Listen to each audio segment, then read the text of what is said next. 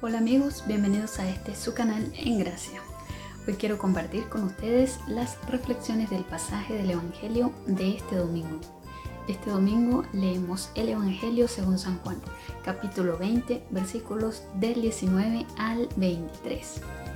Y en este domingo que celebramos la solemnidad de Pentecostés, leemos en este pasaje del Evangelio esta presencia ya de Jesús resucitado en medio de sus discípulos.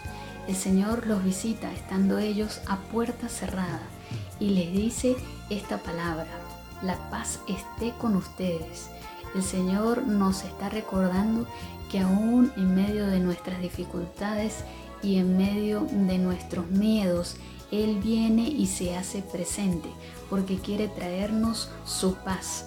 Y nos recuerda también que cada uno de nosotros, que cada uno de los creyentes tenemos una misión evangelizadora, esa misión de ser testigos de nuestro Señor resucitado.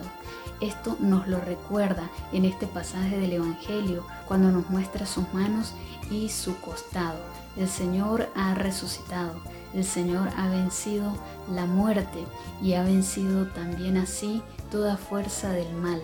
Y nos lo recuerda en este pasaje del Evangelio, que así como Él ha vencido la muerte, al demonio y a toda fuerza demoníaca, toda fuerza del mal, también nosotros estamos llamados a este combate y esta lucha contra las fuerzas del mal.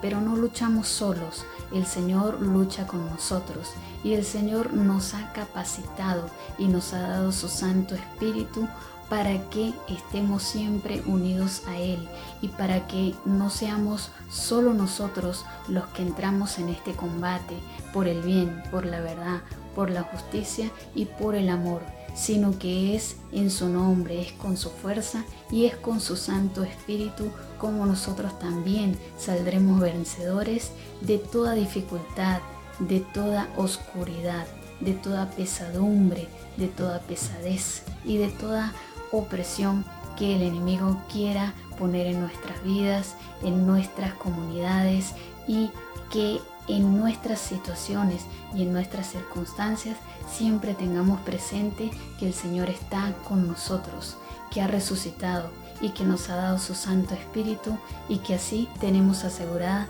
la victoria en Cristo el Señor.